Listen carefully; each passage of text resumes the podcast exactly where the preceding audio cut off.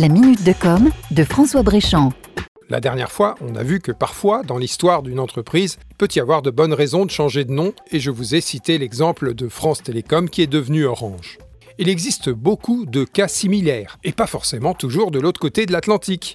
En Martinique aussi, nos marques locales ont dû évoluer ces dernières années. Là aussi, les raisons de ces mutations sont diverses. Changement de propriétaire, rachat d'entreprise, passage sous franchise nationale, le but étant toujours de gagner en lisibilité et en efficacité.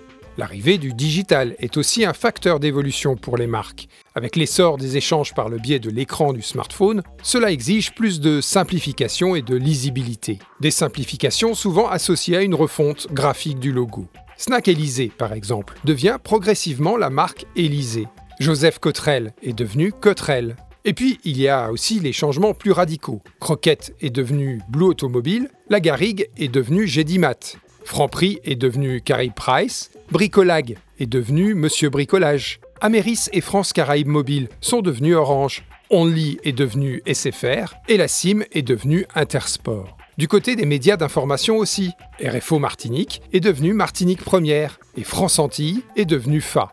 Et puis, il y a les marques qui ont totalement disparu. Vous vous souvenez peut-être de l'enseigne d'électroménager La Centrale, du magasin d'informatique CyberH, de la chaîne de télévision TCI, des radios ICS et Sun FM, de la compagnie aérienne AOM, de Bricogit, de Madi Marché au Robert, de LCD Automobile, de Chicken Chic, Aqualand, Mammouth, Cora, Photo World.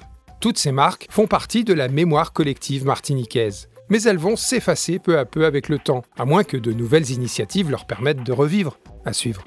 C'était la minute de com de François Bréchamp.